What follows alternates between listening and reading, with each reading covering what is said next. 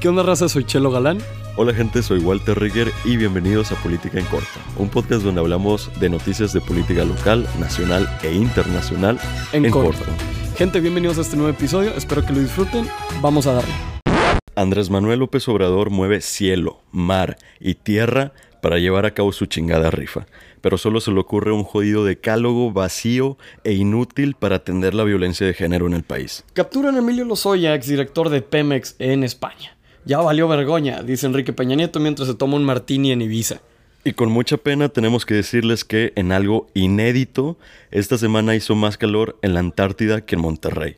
Se acaba de registrar una temperatura récord de 20.75 grados Celsius en la región. Lo vuelvo a decir, hace más calor en la Antártida que en Monterrey. Ahí se las dejo. Y bueno, Racita hermosa, estos son los headlines de esta semanita y espero que se queden con nosotros para el resto del episodio. Obviamente para que no los agarren desprevenidos e inicien su semana con todo. Gente bella hermosa, bienvenidos sean a Política en Corto con Chelo Galán y Walter Ricker. Vamos a darle. Y muy bien, Chelo, pues comenzamos con a nivel local. ¿Qué sucedió esta semana interesante? Pues que todos re- probablemente recordemos que en la historia local y reciente también, pues está el asesino de Cumbres, el famoso asesino de Cumbres, Diego Santoy, que volvió a ser tema esta semana. ¿Y por qué, Chelo? Pues bueno, porque van a reabrir el caso. Pero ¿por qué reabrirlo? O sea, Pues no, bueno, no- no me da sentido. mira, a casi 14 años del asesinato de los niños Peñacos, Diego Santoy Riverol ganó un amparo que anuló la condena de 138 años que recibió por el crimen y reabrió el proceso para que se dicte una nueva sentencia. Y pues bueno, mencionan que los magistrados ordenaron a un juez local que dicte una nueva sentencia porque no consta en el juicio que durante los careos hubiera estado presente la defensa de Santoy, o sea, el abogado defensor. La resolución de un tribunal colegiado en materia penal no libera a Santoy, eso queda claro, que actualmente tiene 34 años, pero ordena repetir este mes siete care- careos con él. Y entre los careos están los de su exnovia y hermana de las víctimas, Erika, y la madre de los niños, Terecos. Y también volvió a ser tema el apellido Santoy porque precisamente esta semana también su hermano Mauricio, de 37 años, fue detenido junto con otras seis personas que poseían marihuana. La neta como que la familia Santoy está metida en unas cosas que bueno, cada quien, ¿verdad? Pero va, yo tengo una pregunta para ti, Walter. O sea, ver, ¿qué procede? ¿Cómo, ¿Cómo es que un juez, sabiendo que hay una condena de 138 años, puede decir, ¿sabes qué? Mis bolas. Aquí no se arma una condena de 138 años a pesar de que hay pruebas, hay evidencia, solamente porque no se siguió un proceso legal. ¿Qué, qué justificación moral puedes dar tú? Pues es que es un, es un tema importante el que, el que están argumentando aquí. No, no he estudiado a profundidad el tema, pero están diciendo que no consta que el abogado defensor de Santoy estuvo en los careos. Pues bueno, los careos, o sea, son básicamente eh, una parte de como un tipo de prueba en, la parte del proceso en donde básicamente se sientan los, los testigos cara a cara a, a ver el tema de pues que se esté tratando, ¿no? En este caso eh, van a sentar pues a Diego Santoy junto con Erika y demás para ver si hay contradicciones en todo lo que sucedió, para aclarar los hechos y demás. Y el tema aquí es que pues bueno, o sea, el abogado se, está diciendo que la defensa de Santoy no, está no estuvo presente en los careos que se realizaron años antes.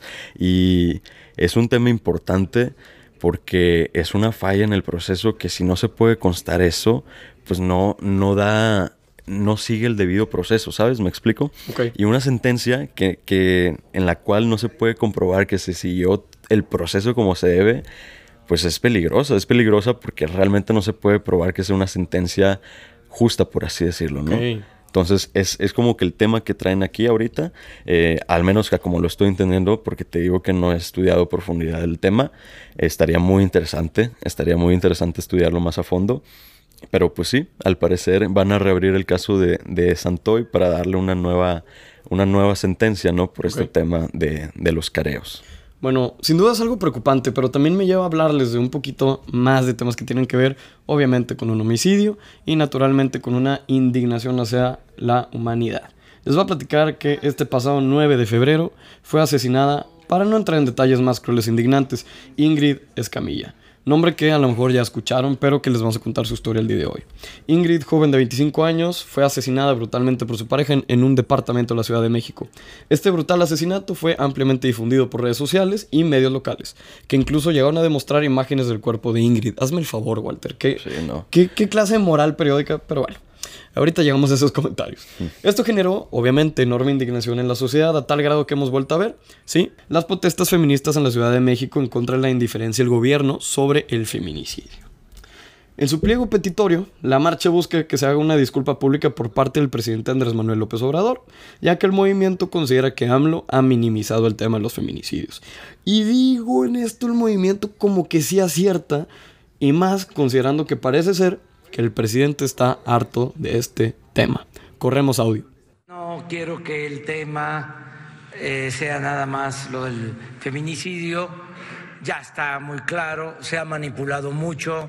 Aprovechan cualquier circunstancia para generar campañas de difamación.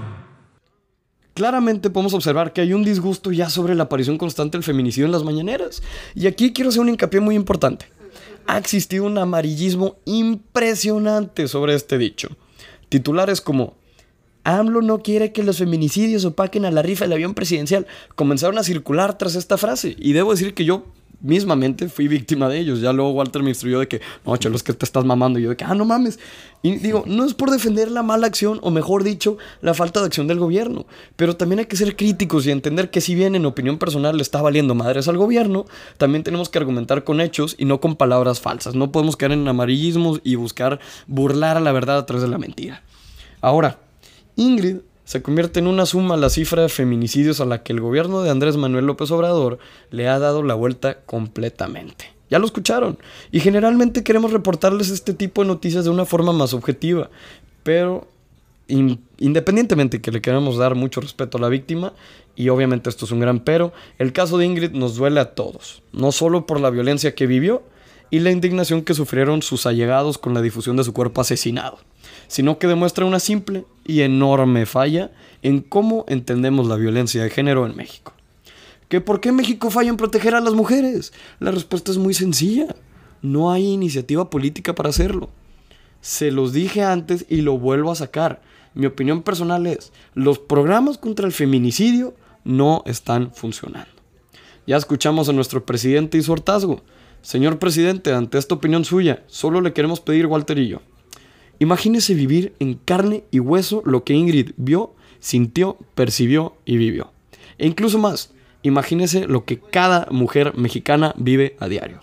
Miedo, terror, ansiedad, violencia, discriminación, sexismo y una política pública de manos de muchos presidentes, muchos jefes de gobierno y muchos más funcionarios públicos que de plano no funciona.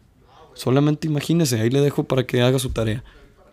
Y no, señor presidente, un decálogo no va a solucionar el problema. Eh, es ridículo, Chelo, lo que vi esta semana, que, que la solución, la, la gran solución, cabrón, güey, o sea, fue un decálogo. Un decálogo eh, lleno de ideas vacías, ideas incluso con, con, con tonos machistas, güey, de eh, es una cobardía agredir a la mujer o cosas como el estilo, como, y, y, te pones a pensar, no, o sea, no mames, güey, o sea, no mames que sea e, eso la solución que dé el gobierno ante un problema tan grave como la violencia de género y la cerca de 10 mujeres que mueren a diario por ser mujeres, güey. Es indignante, como dices. Definitivamente. Y es una pena que nuestro gobierno esté más preocupado en sacar una pinche rifa, güey, que en atender le, los feminicidios, ¿no? Y, y, sí hay que entender que hubo mucho amarillismo, no fue, no fue explícita eh, esa expresión del presidente de, este, no quiero que los feminicidios opaquen la rifa, pero está claro también que, que es la prioridad del gobierno no es atender la violencia de género y lo acabamos de ver con el decálogo, o sea, eso es un entendimiento que nosotros podemos hacer sin, sin tanta dificultad, este, al gobierno no, no le importa lo suficiente, le, le importa más sacar una pinche rifa, güey, y que, que atender la, la violencia de género en el país. Y tú, hermano, o sea, yo me puse a leer el decálogo y digo, este decálogo es muy infame por el hecho de que lo publicó la Segov en su cuenta de Twitter y luego literalmente a las dos horas lo quitaron. Y les quiero decir un punto, o sea, son 10 puntos obviamente, por algo es un decálogo, pero les quiero contar uno en especial que digo, no mames. Punto 3, es una cobardía agredir a una mujer. Ok, güey, es una cobardía, pero ¿qué vas a hacer para evitar que, que se agreda a la mujer? Claro. O sea, dice mi profesor de, de Introducción al Derecho, que le mando un saludo, que una ley es perfecta cuando tiene sanción.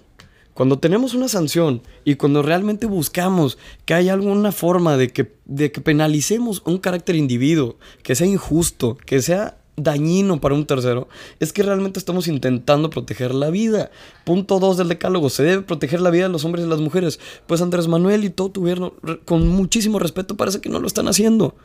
Y con mucho respeto lo digo, porque no solo son los feminicidios, también hay muchísimos homicidios más que suceden. La seguridad pública en México es todo un tema, pero pienso que tal como AMLO los vamos a hartar si le seguimos hablando de feminicidios. Entonces, Walter, ¿qué te parece si le damos una bonita entrada al tema internacional de hoy?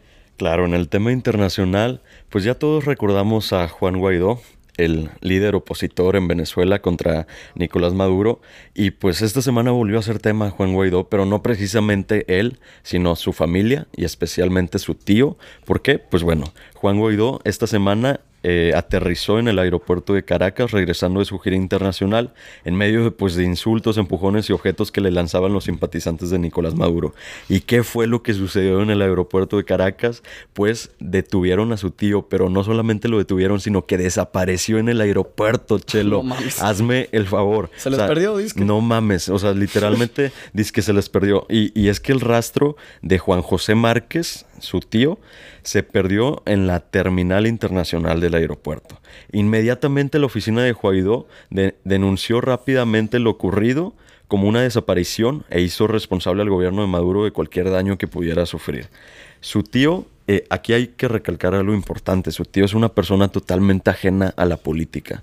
O sea, literalmente no tiene nada que ver y es, sumamente increíble, eh, sorprendente que, lo hayan detenido nada más así porque sí. Y pues claro que emitieron este, las razones, las supuestas razones.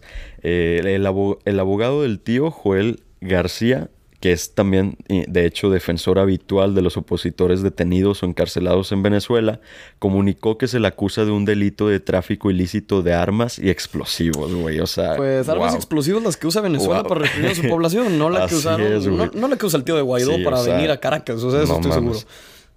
Y pues bueno, este también dicen que, se le habían intervenido unas tarjetas de memoria con información eh, sobre unas operaciones que iban a hacer contra Venezuela.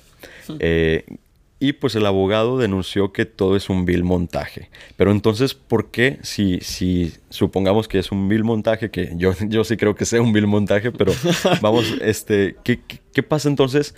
Por, si es un montaje, entonces, ¿por qué lo detienen? O sea, yo creo que se, se estarán preguntando eso. Si el tío literalmente es ajeno a la política, güey. O sea, no, no tiene nada que ver con la política venezolana.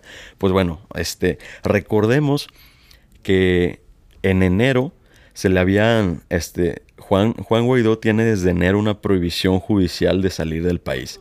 Este, y, y, pues obviamente la ha estado violando, pero Venezuela, bueno, más específicamente Maduro, no ha detenido a Juan Guaidó. Y dicen que es por miedo a que Estados Unidos reaccione, güey. Entonces, como no pueden detener a Guaidó, ¿qué es lo que hacen? Van contra su familia, güey. Entonces eso es lo que está sucediendo actualmente y eso fue lo que le pasó al tío y pues justo como dicen, pues al no poder atacar directamente a Juan, van contra su familia, que es su círculo más cercano. Y fíjate que ahí o sea, me, da ansiedad que ya ni siquiera entra el famoso honor entre ladrones, si lo quieres ver así. Que, o sea, no tocas a la familia, que decía, por ejemplo, Al Capone, que era de que solo los hombres, a la mujer y al niño no, no lo tocamos porque es la familia. O sea, la persona que está implícita dentro de, sí puede, o sea, Sé que suena raro, pero en el código de, honra de los ladrones o de como, como sea que lo quieras ver, es muy común en los videojuegos en la cultura pop. Decide que no, pues nada más atacas a la persona que realmente te está haciendo de pedo, no a su familia. Y se me hace una falta de respeto. Se me hace completamente una estupidez. Y la neta, yo pensaría, seriamente, que no se trata de solamente un ataque a Guido, sino se trata de, oye, ¿sabes qué? Pues estoy ahí, estoy constantemente ahí. Te estoy intimidando, te estoy demostrando que tengo la fuerza para atacarte a ti y a quien más quieres. E-, eso es lo que quieren demostrar, o sea, quieren presionar a Guaidó, ¿no? Sí. Y esta presión, la verdad, como sabrán que Walter y yo estamos muy, digámosle, opinionados, si esa palabra existe en español, dentro de la, de la situación que vive Venezuela. Sabemos que Nicolás Maduro es un dictador, es un tirano, como tal, obviamente lo decimos como tal. O sea, es, es lo que es, simple. Es lo Y que la es. verdad, no nos gusta ver que la democracia, la ciudadanía, es, está siendo reprimida. Eso nunca nos va a gustar verlo y pensamos que siempre va a ser dañino tener una ciudadanía que está dolida, que está siendo reprimida y que no tiene sus derechos garantizados. No sé qué le pasa a Maduro, a lo mejor está el pajarito de Chávez susurrándole al oído como decía, pero la verdad, esperemos que la situación de Juan Guaidó y específicamente de su tío sea pues resuelta de la manera más pacífica posible. Pero como que ya este episodio se ha tornado un poco tristezón, ¿no? ¿Tienes algo, Chelo, que nos pueda alegrar un poco el día? Y fíjate, Walter, que la verdad es que sí, porque nos dimos cuenta, Walter y yo, que normalmente los episodios de política en corto terminan siendo muy negativos. Y digo, es que el mundo está en un shithole ahorita. O sea, El- el mundo está jodidísimo, Estamos güey. un poquito mal. O sea, Un poquito, güey. un, Un, poquito, o sea, nada más. Cuando les poquito. decíamos lo de la Antártida, de que estamos a 20 grados, o sea, yo me puse a pensar, no mames, mi clima está más frío, güey. O sea, yo pongo mi clima 18 O sea, y mi no cuarto está mames. más frío que en la pinche Antártida. Hazme el favor, güey.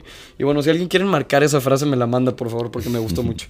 Pero bueno, les voy a contar algo que realmente pienso puede levantar tantito el ánimo del episodio, porque me he dado cuenta, como les decía, que hablamos muy negativamente. Entonces les voy a contar como tal algo que está esbozando una sonrisa en mi interior, porque gracias al enorme esfuerzo de voluntarios del Departamento de Bomberos de la comunidad internacional, se ha logrado controlar los 24 incendios rurales que al día de hoy siendo 15 de febrero del 2020, día en el que estamos grabando, han estado afectando a la provincia de Nueva Gales en Australia.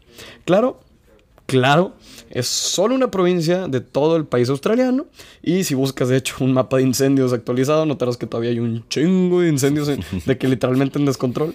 Sin embargo, considero muy positivo celebrar este hecho. Dicen que el viaje de mil millas se inicia dando el primer paso.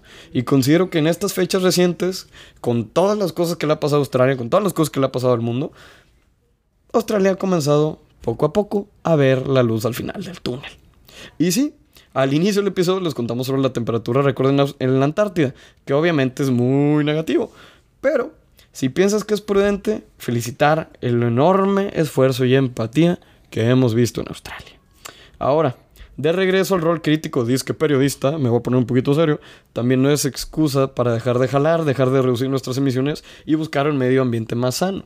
Si puedes aportar algo, aporta. Si puedes ayudar, ayuda. Si puedes contribuir, contribuye. El poder de los individuos hace el poder colectivo y el cambio inicia local. Honestamente, pienso que el cambio climático es el inicio del fin. Y quiero invitarte a que hagamos juntos lucha en contra de la indiferencia y del egoísmo que vivimos. Qué bonito, Chelo. Qué, Gracias. qué- qué bonito. No, tú no. Las noticias, cabrón. no, no te creas. Tú también estás muy guapo no, los dos. gracias, la aprecio So- bastante. somos los hosts más guapos de, los podcasts que existen de, de política. O sea, Chumi Bebé, ¿qué, güey? O sea, Ah, no, no, no lo ofendo, güey. También está el Arturito que no, no. Un, un- un saludo a estas eminencias de la política, bueno, de la comunicación política. No, pero qué, qué bonito tú, Chelo, y qué bonita noticia también, güey, que, que sí nos alegra mucho el día. Nos alegra bastante, güey. Yo también tengo una gran sonrisa. Qué bueno que, lo, que lograron este, detener los, los o controlar los juegos en Australia. Eh, bueno, en esta provincia, ¿no? De Nueva Gales. Este, esperemos que, que pues puedan, pueda ser así con todos los demás juegos que existen en, en esta región. Y pues bueno, o sea, no todo está tan, tan jodido en el mundo. Sí, güey, es que te decía, honestamente, yo escuchaba los episodios y decía, no mames, es que neta me da una depresión escuchándolos. O sea, ya neta, neta, quiero hablar de algo bueno, güey. O sea, ¿cu- ¿cuándo va a ser el día que celebremos una Ay, noticia, güey? no sé, güey. Entonces dije, ya de una vez, güey, vamos a hablar de Australia. Encontré esta noticia y la verdad me dio mucha felicidad, como Qué les bueno, digo. güey. Porque, pues, como les decía, el camino de mil millas se inicia dando el primer paso. Así es. Así que si eres alguien que pueda aportar dentro de tu comunidad, independientemente si estás en Australia o en México, estaría muy, muy, muy chingón que empezaras a contribuir. ¿Cómo lo puedes hacer? Involucrándote con ONGs, involucrándote dentro de tu comunidad, plantar un arbolito, a lo mejor usar menos plástico, no usar tanto el carro. Hay muchísimas formas en las que podemos ayudar al medio ambiente y tú decides cuál, eso es lo maravilloso. Mientras tanto, aquí vamos a estar Walter y yo platicándoles de todo lo que sucede a lo largo de la semana dentro del podcast de Política en Corto. Gente, neta, neta, gracias por escucharnos. Espero que se hayan ido con una pequeña sonrisita. Si en lugar de una, pues me imagino, triste cara conforme a los otros episodios. Pero aquí andamos Walter y yo muy felices de estar aquí. Walter, gracias de nuevo. Muchísimas gracias, Chelo, y muchísimas gracias a todos los que nos escuchan semana tras semana y que están pendientes también de nuestras redes sociales, eh, bueno, Instagram eh, principalmente. Muchísimas gracias por todo y pues nos vemos en el siguiente episodio. Nos vemos en la próxima, gente. Chao, chao, espero que se cuiden y nos vemos. Los quiero mucho.